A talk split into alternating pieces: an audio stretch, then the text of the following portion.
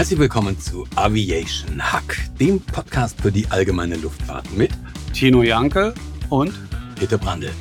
Tino ist Berufspilot und zwar nicht nur Berufspilot, sondern A330-Kapitän auf der Langstrecke und berufsmäßig ist das Thema Sicherheit in der Fliegerei für ihn super relevant. Und Peter ist nicht nur Kommunikationsprofi, sondern auch Buchautor und berät hauptsächlich Topmanager. Und gemeinsam werden wir in diesem Podcast uns dieses Thema Sicherheit anschauen, wie wir die Sicherheit verbessern können und wie wir alle miteinander in Zukunft noch mehr Spaß bei unserem gemeinsamen Hobby haben. Viel Spaß! Aviation Hack, Luftfahrt trifft Kommunikation. Heute wieder eine Sonderfolge. Ähm, jeder hat schon mal von der Stiftung Mayday gehört und die Stiftung Mayday ist definitiv etwas, über das wir sprechen müssen, über das wir, über das mehr gesprochen werden muss. Und da haben wir heute zu Gast Dr. Gerhard Fahnenbruck. Ähm, Dr. Gerhard Fahnenbruck ähm, ist Psychologe, Verkehrspilot und Direktor. Ähm, das wird er uns gleich selbst vorstellen, selbst erklären. Ähm, ganz kurz zu unserem Team die Stiftung Mayday ist so schnell, ähm, die haben so schnell zum, zum Interviewtermin zugesagt, dass der Peter heute nicht dabei ist. Damit sind Gerd und ich heute allein im Studio. Gerd, herzlich willkommen im Podcast Aviation Hack. Ja, vielen Dank für die Einladung. Gerd, ich habe gesagt, du bist Psychologe, Verkehrspilot und Direktor. Das musst du mal ganz kurz aufdröseln. Ja, ich habe ich habe eine Segelfliegerseele, weil ich mit 14 angefangen habe und habe von da an bin ich, habe ich mich mit vielen Fluggeräten äh, in die Luft begeben, inklusive Fallschirm- und Segelflug und Motorflug und Verkehrsflugzeuge. Also es gibt so diese Fliegerseele in mir. Äh, ich bin aber zwischendurch erst Pilot geworden, also vom Segelflieger Hobby mit 14 erst Psychologe geworden, habe dann beim Deutschen Zentrum für Luft- und Raumfahrt eine Zeit lang gearbeitet als Wissenschaftler äh, und bin dann in die Verkehrsfliegerei eingestiegen und habe, als ich da eingestiegen bin, von vornherein immer meine Psychologie mit, mit der Fliegerei verbunden und in der Stiftung Mayday bin ich einerseits im Vorstand, weil ich von Anfang an dabei bin. Seit 1994 gibt es die Stiftung und ähm, bin gleichzeitig deren Clinical Director. Das ist, die, ich habe die fachliche Verantwortung für das Team, also nicht Direktor im Sinne eines Unternehmensdirektors, sondern offizieller Titel Clinical Director, äh, ja fachliche Verantwortung, so dass die Teammitglieder bei uns, die bei uns mitmachen, äh, tatsächlich immer auch einen Ansprechpartner haben, äh, wenn es fachliche Fragen gibt, die über, un über die Qualifikation der einzelnen Teammitglieder hinausgehen. Okay, Stiftung Mayday, das klingt für uns Hobbyflieger immer so ein bisschen nach ähm, Airline. Ist das richtig? Erklär doch mal bitte, was ist die Stiftung, äh, was ist die Stiftung Mayday und, und wem hilft sie vor allem? gerade eben nicht, äh, ist es gerade eben nicht der Verkehrsfliegeranteil. Also ja, wir kümmern uns und haben uns viele Jahre um die Verkehrsflieger und die kommerzielle Fliegerei auch gekümmert.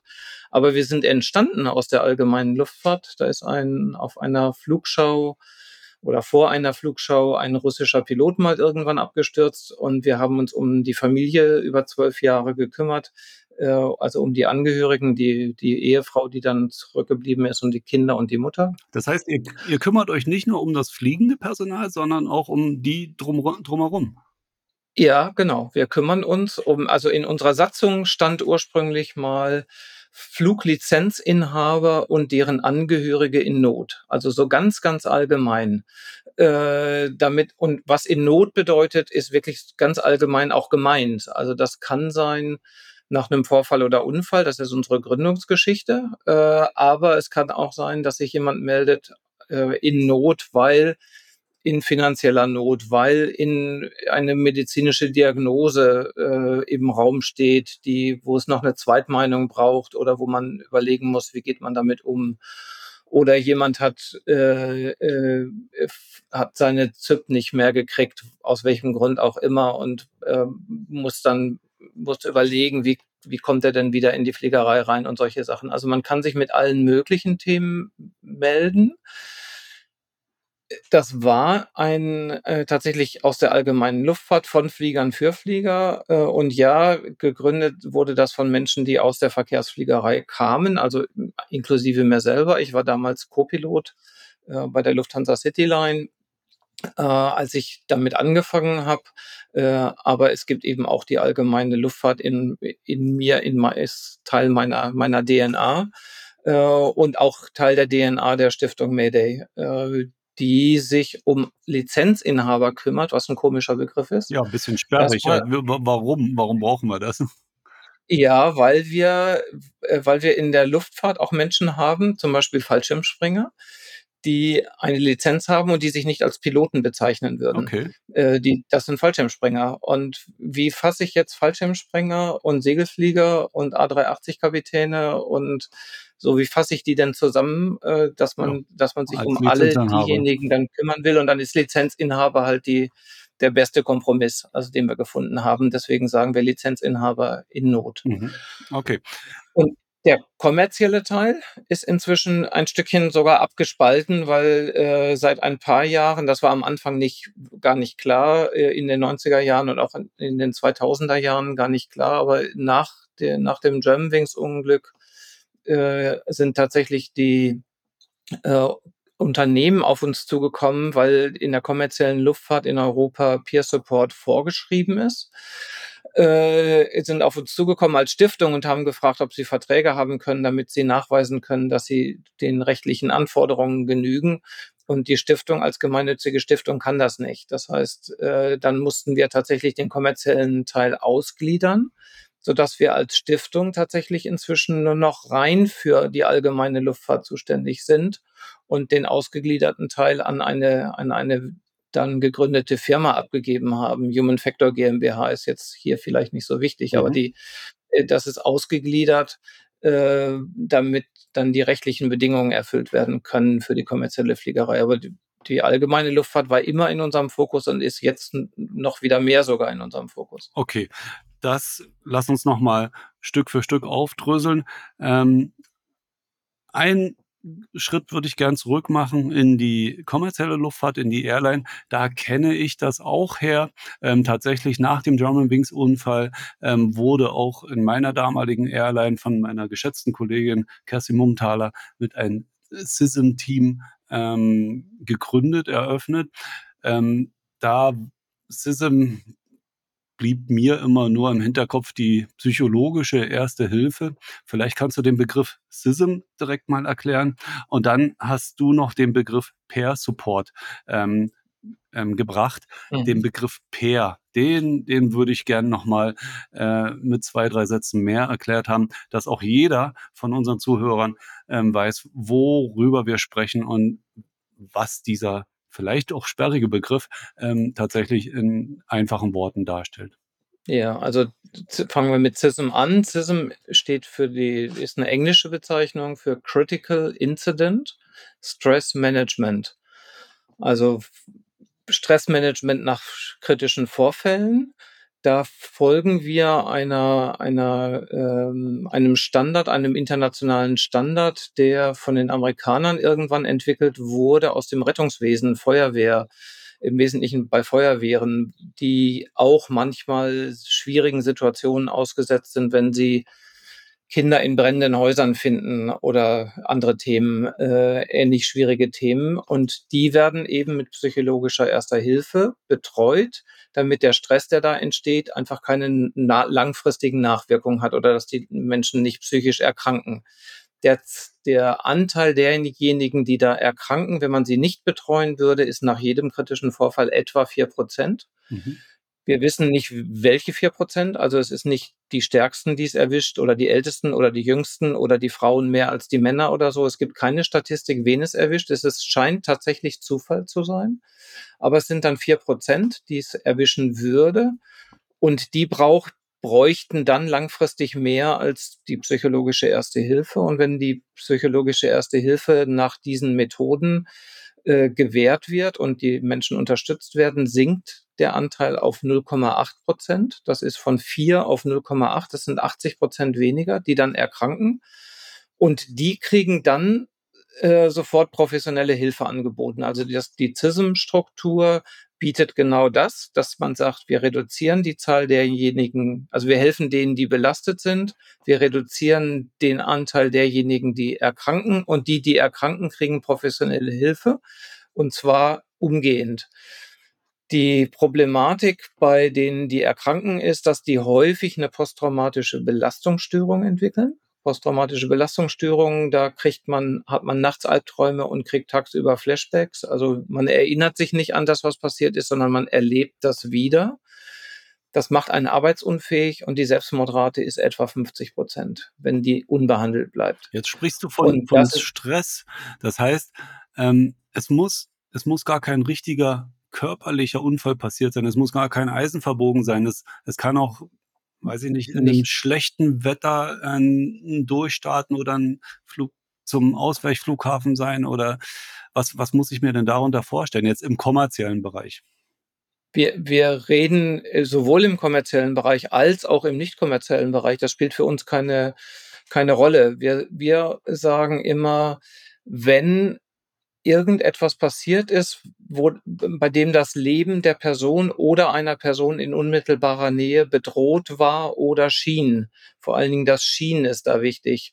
Äh, wenn ich Angst darum habe, dass irgendwas schief geht, richtig schief geht, mhm. dann löst das genau diese Reaktionen aus, die in vier Prozent zu einer Erkrankung führen, wenn man sie denn wenn man das nicht richtig bearbeitet oder abarbeitet. Das ist sozusagen der Segelfliegerkollege, der, der in den Alpen in ein Tal geflogen ist, nur mit Mühe und Not wieder rausgekommen ist und nach der Landung sein Flugzeug einpackt, Hänger zu und ward nie wieder gesehen? Genau. Okay. Genau, solche, so, solche Art von Ereignissen, wo man äh, landläufig dann vom, vom Vereinskollegen hört, ist doch nichts passiert, mhm. stell dich nicht so an, irgendwie sowas. Mit dem Klapp so, auf die Schulter so als Hobbypsychologe, ne? Macht man das ja so? Genau, ja, ist doch nichts passiert, warum machst du dir einen Kopf? Mhm. mhm. Äh, und trotzdem hat das die gleiche psychische Wirkung wie bei einem anderen Menschen, vielleicht ein tatsächlicher Unfall oder ein tatsächlicher Todesfall, den man hautnah mitkriegt, äh, weiß ich, ein, ein, ein Kamerad, der beim, beim Seil, beim echten Seilriss dann auf dem Platz verstirbt mhm. oder so. Äh, das kann beides die gleiche Reaktion auslösen. Dem Körper ist das egal, ob die, die Gefahr tatsächlich bestanden hat oder nicht, oder ob es gut gegangen ist oder nicht, spielt alles keine Rolle. Wir machen keinen Unterschied an dieser Stelle. Das ist CISM, also Betreuung nach kritischen Vorfällen. Wenn man die Menschen, die dann tatsächlich länger darunter leiden, also dieses weniger als ein Prozent, wenn man die direkt betreut, ist die Chance, dass die sich ähm, erholen 100 Prozent. Praktisch, weil man kriegt die, man kriegt sie äh, direkt in professionelle Hilfe. Die Methoden, die man da anwendet, sind so gut, dass man praktisch garantiert auch da wieder rauskommt, selbst wenn man erkrankt wenn man ein halbes Jahr wartet äh, und die Menschen eine posttraumatische Belastungsstörung für ein halbes Jahr mitnehmen, dann ist eine vollständige Heilung äh, nur noch in 50 Prozent der Fälle, vielleicht 60 Prozent der Fälle möglich. 40 Prozent bei den anderen 40 Prozent tritt eine deutliche Besserung ein. Die lernen damit umzugehen aber äh, die werden immer mit Albträumen und Flashbacks irgendwie zu tun haben für den Rest ihres Lebens. Also wie bei einem klassischen Herzinfarkt, der die schnelle Erstversorgung ähm, der Psyche ist, ist ja. Schlüssel, der Schlüssel zum Glück hier an der Stelle. Ja, wir haben ein bisschen mehr Zeit als bei einem Herzinfarkt. Also beim Herzinfarkt gibt es dann diese klassischen vier Minuten mhm. oder so bei Herzstillstand. Entschuldigung. Ähm, gibt es die klassischen vier Minuten. Äh, beim, bei der psychischen Erste Hilfe reden wir von den ersten Stunden, acht bis zwölf, die bedeutsam sind, wo man sehr schnell mit sehr wenig, sehr weit, sehr gute Unterstützung leisten kann. Und wenn man dieses Fenster verpasst hat, aus welchem Grund auch immer, weil man keinen Menschen erreicht hat, der sich auskennt mit dem Thema, oder weil die Hilfe einfach nicht zur Verfügung steht oder weil man nicht dran denkt oder sonst irgendwas, dann gibt's nochmal ein Fenster, da muss man etwas intensiver einsteigen, aber in der Regel nach drei bis acht Tagen, äh, wo man eben mit etwas mehr Aufwand den gleichen Effekt erzielt, dass die Leute eben tatsächlich psychisch nicht erkranken oder zu einem sehr viel geringeren Teil erkranken. Also deswegen halt auch eure ähm, Alarmierungszeit von sechs Stunden, die da äh, propagiert wird. Ist das Genau. Also wir garantieren sechs Stunden Ähm, wir hatten ganz wenige Fälle, wo wir die sechs Stunden nicht geschafft haben. Äh, das ist aber die absolute Ausnahme. Unsere durchschnittliche Reaktionszeit liegt bei 21 Minuten. Also das ist äh, mit Sicherheit weltweit führend. Also ich kenne keine, also keine einzige weitere Organisation, die ähnlich arbeitet, die, die so kurze Reaktionszeiten hat. 21 Minuten Reaktionszeit. Wer reagiert denn dann? Was Wer, wer kommt? Was, was da passiert ist, ähm, es wird eine Nachricht hinterlassen bei uns auf dem Anrufbeantworter oder äh, auf der Homepage. Da gibt es eine Homepage, stiftung-mayday.de und dann so eine Kontaktpage. Ja, das verlinken wir natürlich zum, alles, das geht klar. Ja, und die mit diesen, mit diesen beiden, also auf beiden Kanälen werden bei uns intern sogenannte Koordinatoren aktiviert. Äh, 21 haben wir im Moment, die, wenn einer von denen den Anruf oder die Nachricht entgegennimmt, dann gucken die, ist aus der Nachricht erkennbar, wer da was braucht. Das kann ja ein Segelflieger sein, dann wird auch ein Segelflieger als Ansprechpartner erstmal zur Verfügung gestellt oder es ist ein Motorflieger, dann eben ein Motorflieger und wenn es ein Verkehrsflieger ist, dann eben ein Verkehrsflieger. Und dann gucken wir, dass die Sprache stimmt, dass die, die professionelle, der professionelle oder der fliegerische Hintergrund stimmt, äh, egal ob es jetzt privat ist oder ob es ein kommerzieller Hintergrund ist, dass wir versuchen, diese Menschen zu matchen. Das heißt, die Koordinatoren äh, dann, 21 sind für den weltweiten Service zuständig oder?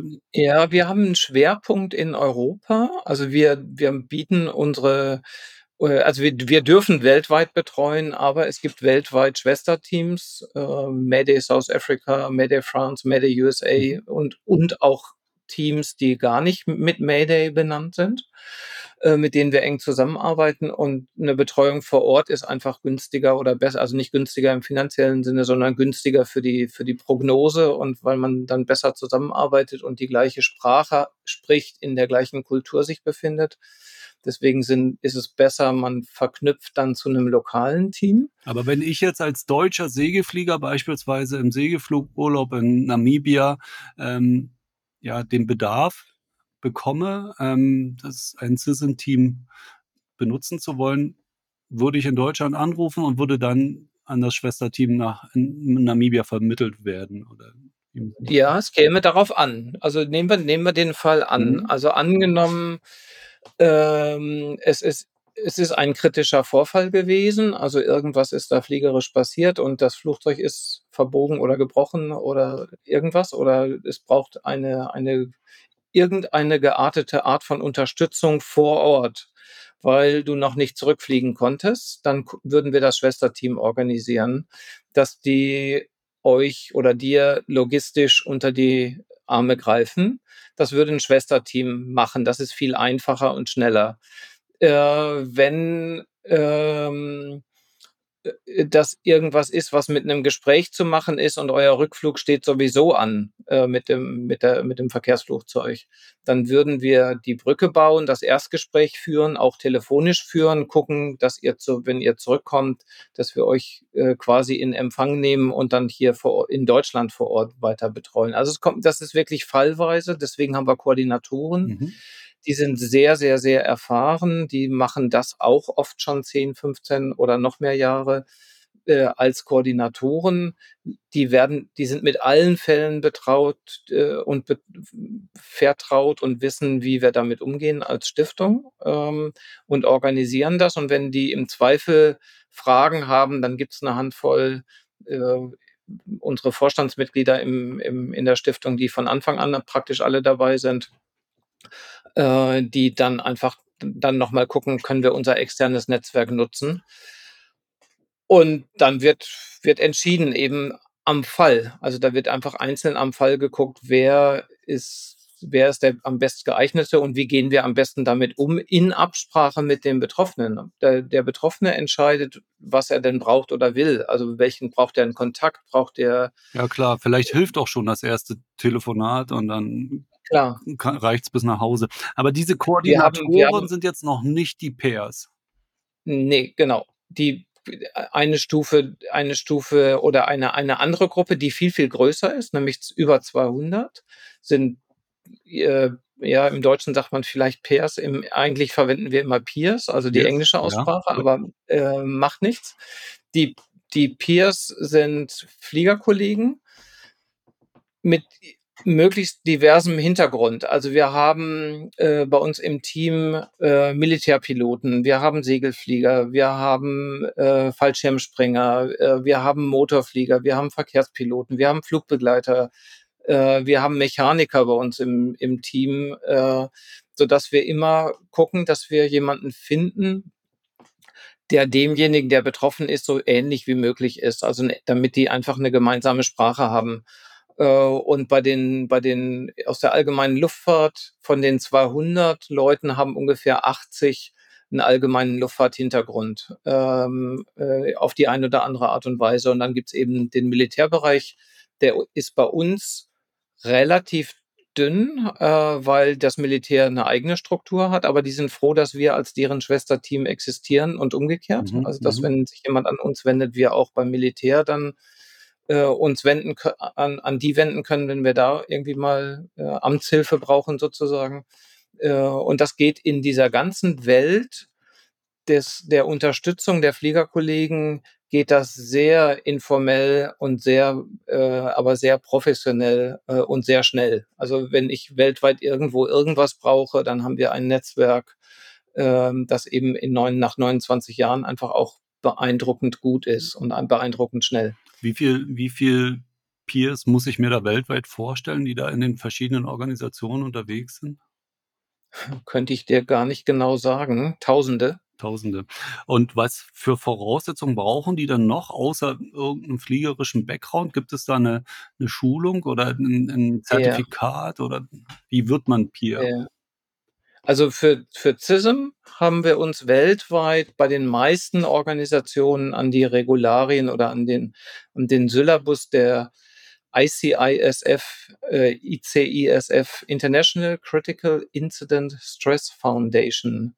Äh, daran orientieren wir uns. Das ist von den, bei den Rettungskräften mal irgendwann in den 80ern entwickelt worden, äh, ist sowohl beim Militär als auch im zivilen Bereich als auch bei den Rettungskräften international die verbreitetste aller Methoden.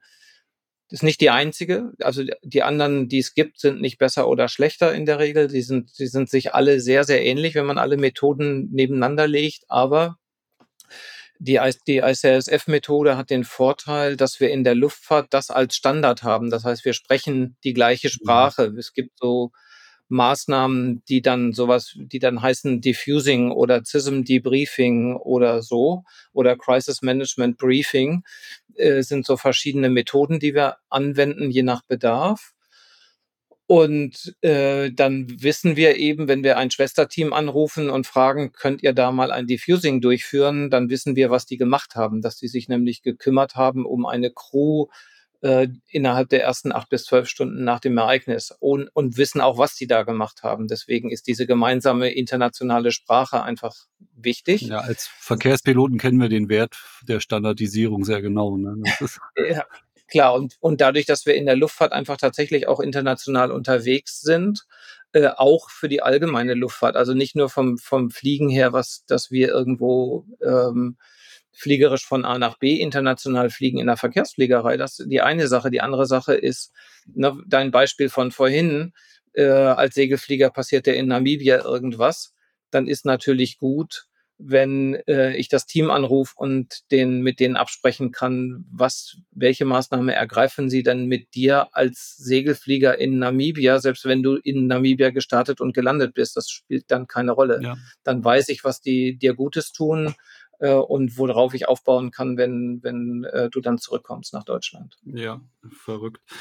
Ähm, Das ist allerdings auch alles nur eine, nur eine Säule. Also die eine Säule ist kritische Vorfälle. Damit haben wir eigentlich angefangen. Also in den, äh, in den Anfang der 90er Jahre, als wir dann angefangen haben, war die erste Idee CISM, krit kritische Vorfälle.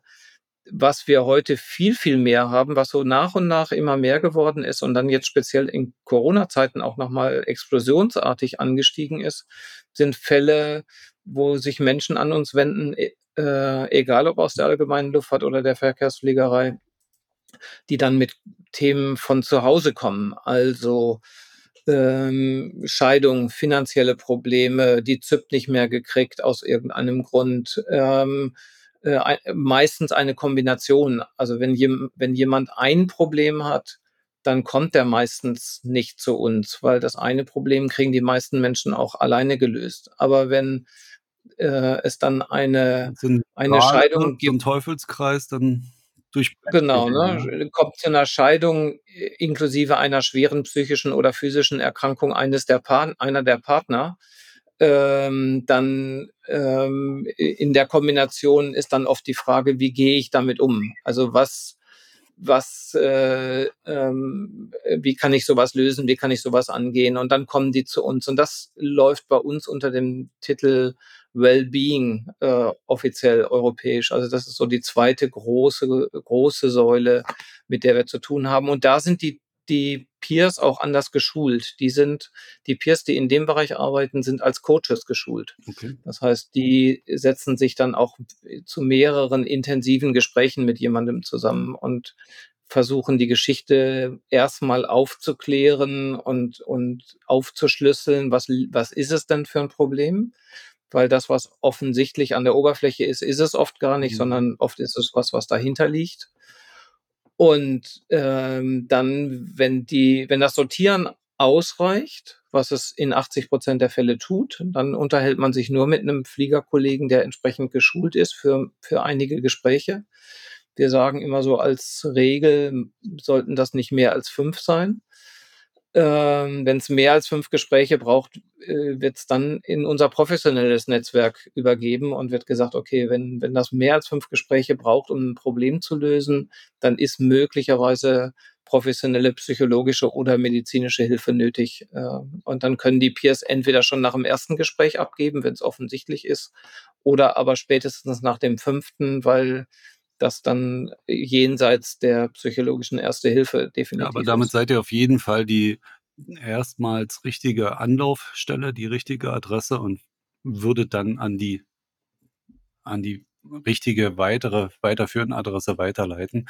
Ähm, diese Peer Wobei die, die, die dann intern und extern sein ja, kann. Ne? Genau. Die, die, die, wir haben im Team alleine 35 Mental Health Professionals, also meistens Psychologen, äh, äh, Seelsorger, äh, Sozialarbeiter. Wir haben einen Fliegerarzt, der bei uns mit im Team ist, den man mal unverbindlich fragen kann, was, was ist denn, was ist denn mit dem und dem Blutwert? Ist der kritisch oder mit der und der Diagnose? Ist die kritisch für meine Lizenz, ja oder nein? Ohne mit seinem eigenen Fliegerarzt mhm. unbedingt mhm. zu sprechen, der einem dann vielleicht das Medical äh, nicht mehr ausstellt oder sowas. Dann kann man vorher schon mal klären, ist das überhaupt relevant fürs Medical oder nicht äh, und kann dann überlegen, welche Maßnahmen müsste ich denn ergreifen, um den Zustand zu ändern, damit ich wieder äh, mein, mein, mein Medical dann wieder kriege bzw. behalten kann. Ja, die, also ein, ein, ein Pool von Fachleuten auf den verschiedensten Teilgebieten.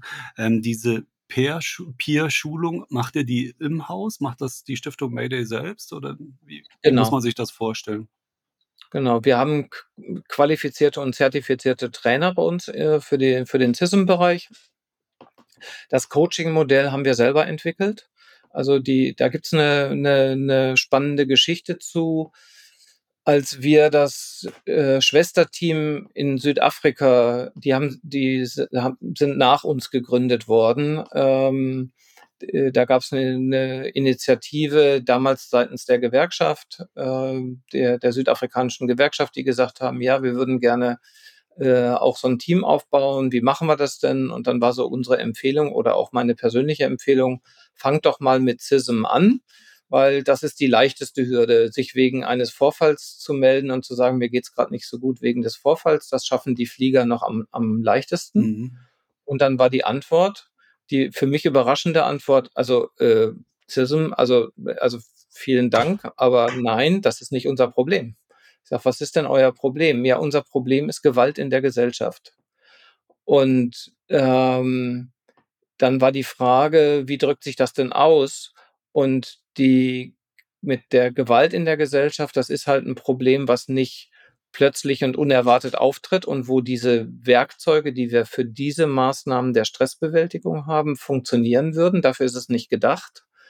Ähm, und dann haben wir gesagt, okay, dann müssen wir was anderes machen und haben dann ein Mayday-Modell entwickelt, mhm. zum, also wie die, die dann als Coaches arbeiten, wie die dann mit ihren äh, äh, anrufenden Klienten äh, denn umzugehen haben äh, und haben das dann entwickelt und auch weiterentwickelt und haben dann gesehen, wie erfolgreich das war in Südafrika und haben dann gesagt, okay, wenn wir das in Südafrika erfolgreich anwenden, dann könnten wir das möglicherweise ja auch in Deutschland gut gebrauchen für die Fälle, die eben nicht Critical Incidents mhm. sind oder mhm. Unfälle, Vorfälle oder Unfälle. Vielleicht können wir es da auch anwenden und wir wenden das eben seit 2017 in Deutschland extrem erfolgreich auch an. Und das ist ein, ist eine, eine, ein Modell, was wir eben äh, selbst entwickelt haben und wo wir die Standards setzen und äh, was jetzt andere Teams weltweit auch anfangen zu benutzen, äh, quasi, weil, weil es so erfolgreich ist. Ja, super. Ähm, Gerd, kommen wir mal zu einem ganz konkreten Beispiel. Ähm, also ich kenne das so, ich habe auch schon Unfälle oder Vorfälle erlebt und dann auf dem, auf dem Sportflugplatz. Und da da gab es eine unsanfte Landung und da ist vielleicht auch ein bisschen was kaputt gegangen, aber derjenige war offensichtlich unversehrt und dann hieß es früher immer, ja komm, sofort wieder einsteigen, mach nochmal einen Start. Ähm, das würde man wahrscheinlich heute so nicht mehr machen. Das habe ich jetzt gelernt. Nee. Ne? Ja, also äh, ja und ja und nein. Also was daran gut ist, ist, äh, ja, es stimmt. Wenn man was Belastendes erlebt hat, sollte man das so sich dem so schnell wie möglich wieder aussetzen. Also ne, vom Pferd mhm. gefallen, mhm. setze ich wieder mhm. drauf. Das ist so nicht so ganz verkehrt von der Denkweise her. Früher hat man die Menschen dazu gezwungen ja. und hat sie einfach auf das Pferd gesetzt oder ins Flugzeug wieder reingesetzt. Heute ist man eher einen Schritt weiter und sagt, ja, ähm, du solltest möglichst schnell wieder ins Flugzeug und fliegen. Du bist derjenige, der entscheidet. Äh, je schneller du wieder einsteigst, desto besser. Okay. Was man damit macht, ist, man gibt dem Betroffenen die Kontrolle wieder. Der hat ja in dem Moment, wo was schiefgegangen ist, die Kontrolle offensichtlich verloren, ähm, okay. ob er das wollte oder nicht. Und es war sicher keine Absicht, äh, Blech ja. zu verbiegen oder äh, das Flugzeug zu beschädigen oder sich selber zu verletzen. Das war mit Sicherheit keine Absicht. Ähm, und hat eben offensichtlich die Kontrolle verloren. Wenn man demjenigen die Kontrolle wiedergibt, inklusive der Kontrolle darüber, wann man wieder einsteigt, ist das der erste Schritt, äh, der behilflich ist zur Genesung oder zur Erholung.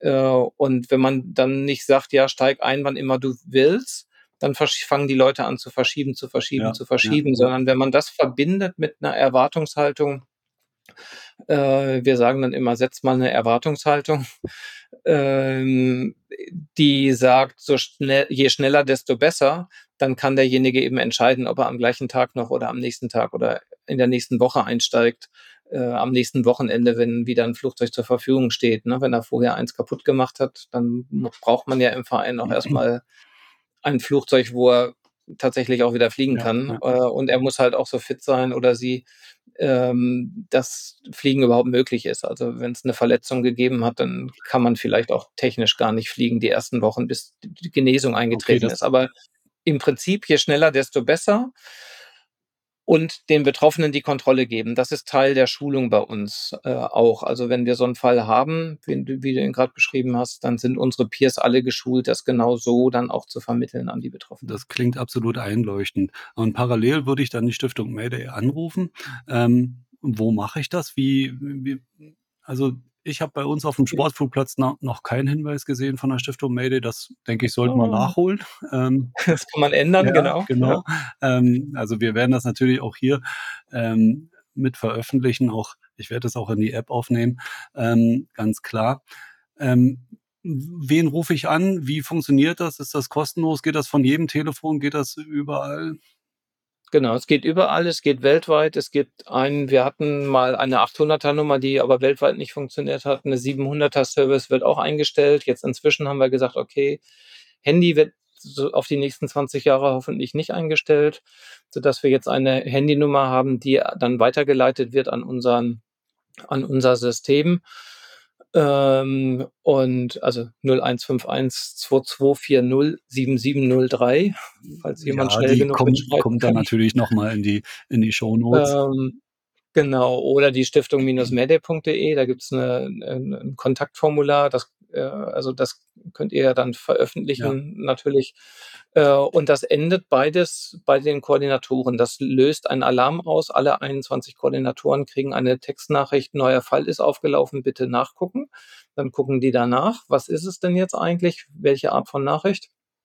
Und melden sich dann in den vorhin besprochenen garantierten sechs Stunden beziehungsweise durchschnittlich 21 Minuten melden sich zurück und hören dann, was ist denn der Bedarf. Wenn jemand schon sehr detailliert aufschreibt äh, in, in der Nachricht oder eine sehr detaillierte Nachricht hinterlässt auf dem Anrufbeantworter und sagt, ja, also das und das ist genau passiert, ähm, dann weiß, weiß der Koordinator ja schon, ohne mit dem Betroffenen gesprochen zu haben, was denn da gebraucht wird, wer denn der richtige Peer ist. Und dann meldet sich sofort ein Peer. Dann meldet sich der Peer und sagt, ja, also ich bin Fliegerkollege äh, aus der allgemeinen Luftfahrt zum Beispiel, jetzt bei, bei dir oder bei euch, äh, und äh, hört sich dann die Geschichte an und reagiert entsprechend. Gerd, ähm, vielen Dank. Ich glaube, dass das System ist jetzt ähm, sehr viel klarer geworden. Eine letzte Frage. Ähm, Warte, bevor du die letzte Frage stellst, ich würde noch gerne eine Ergänzung machen und dann, dann gerne, gerne die letzte Frage. Äh, wir kümmern uns nicht nur um denjenigen, der im Flugverein zum Beispiel aus deinem Beispiel verunfallt ist, sondern oft genug äh, ist es so, dass dann ja der ganze Verein oder der halbe Verein das gesehen hat, mhm. äh, mhm. weil man da gerade am Wochenende draußen war und dann 10, 15, 20 Menschen an der Startstelle waren, wo dann am Platz irgendwas passiert ist. Und das Angebot gilt natürlich auch für alle die, die das in Anführungsstrichen nur gesehen haben äh, und auch für die Angehörigen. Also das heißt, die, die Stiftung Mede ist nicht nur für die Lizenzinhaber selber, sondern auch für deren Angehörige zuständig und für alle die, die da direkt mit involviert waren. Äh, und das gilt eben für die, die anwesend waren, insbesondere. Ja, das äh, ist in der Tat eine wichtige Ergänzung.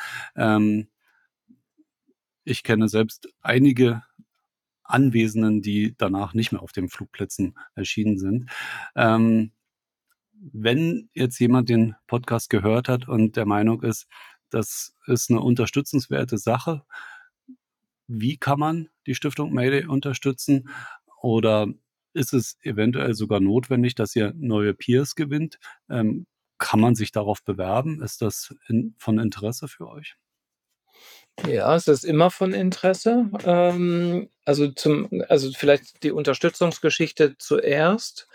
Wir sprechen immer von Friend-Raising, nicht Fundraising. Also unser Netzwerk ist immer hundertmal wichtiger als irgendwelches Geld, was wir gespendet kriegen.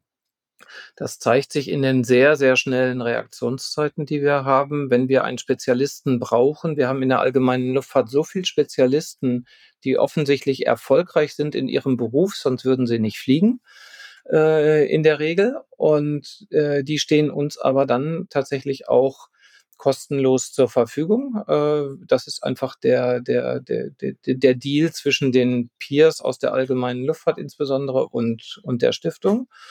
Äh, und entsprechend ist der, das, was wir an Geld brauchen, äh, fast zu vernachlässigen. Also ein bisschen was braucht man natürlich, aber es ist nicht viel, was wir brauchen.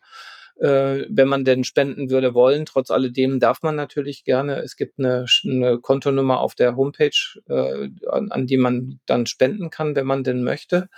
Äh, aber das ist nicht der, der, der wichtigere, also nicht der wichtigste Punkt. Der wichtigere ist tatsächlich, äh, dass uns Menschen im Netzwerk zur Verfügung stehen, die man dann ansprechen kann. Das ist immer gut zu wissen. Also wer, wer, wer ist denn jemand, der bereit ist, uns zu unterstützen? Wenn das in Form eines Peers passieren soll, machen wir gerne. Wir brauchen immer Peers. Äh, man darf sich gerne melden. Wir gucken immer, was brauchen wir? Also wen brauchen wir? Wir haben viel, viel mehr Menschen, die uns unterstützen wollen. Auch das ist natürlich schön. Äh, aber wir haben viel, viel mehr Menschen, die uns unterstützen wollen, als wir tatsächlich sinnigerweise ins Team aufnehmen können. Weil wenn wir das Team über unsere etwa 300 Menschen, die zum engeren Team gehören, hinaus vergrößern würden, würde jeder Einzelne im Team viel, viel weniger Erfahrung sammeln. Also wir haben so, das ist so, eine, so ein Balanceakt. Also je mehr man hat, desto besser die Auswahl, aber desto weniger äh, Einsatzerfahrung haben mhm. dann diese mhm. Menschen. Äh, und deswegen halten wir das immer so in der Größenordnung bisher. Dadurch, dass es jetzt europäisch geworden ist in den letzten Jahren, werden wir es ein bisschen vergrößern müssen, aber sehr langsam und behutsam. Also wer sich bewerben möchte, darf sich gerne melden, kommt auch auf eine Warteliste oder kommt auf eine Liste und wir gucken dann, wen wir wie einbringen können äh, und einbauen können. Und manchmal ist man dann ganz schnell dran, weil wir das, was derjenige anbieten kann, an, als Nebenqualifikation gerade unbedingt brauchen und dann ist man im nächsten Training. Und wenn man Pech hat, dann dauert es zwei, drei, vier Jahre, bis wir sagen, ja, jetzt, jetzt können wir dich gut gebrauchen. Hast du denn noch Interesse? Äh, äh, das ist so ein bisschen, bisschen so eine Balance-Geschichte. Also es mangelt uns nicht, wenn jemand sagt, ich will euch unterstützen, weil ihr ja sonst keinen habt. Hm, das ist de facto nicht so. Wir haben ganz, ganz viele Menschen, die uns unterstützen wollen. Gott sei Dank. Ja, besser ich bin so super als dankbar. anders. Also super. Ich bin einfach super, super ja. dankbar, dass es unser ja. Team gibt. Ähm, äh, aber äh, jetzt so von, von dem, dass wir dringend es bräuchten und wir jetzt einen Aufruf machen müssten oder eine Stellenausschreibung oder also eine, eine freiwilligen Ausschreibung, äh, das braucht es tatsächlich nicht, weil wir ganz, ganz viele haben, die uns unterstützen, dankenswerterweise. Super, klasse. Vielen Dank, Gerd, für das Interview. Ähm, Aviation Hack und Easy Memory Item und Peter Brandl. Wir unterstützen euch natürlich auch ähm, weiterhin ähm, sehr gern. Das Projekt ist toll. Ähm, ich hoffe und ich denke, wir hören uns in der Zukunft nochmal wieder. Und vielen Dank dafür und weiterhin gutes Gelingen in der Stiftung Mayday. Ja, vielen, vielen Dank.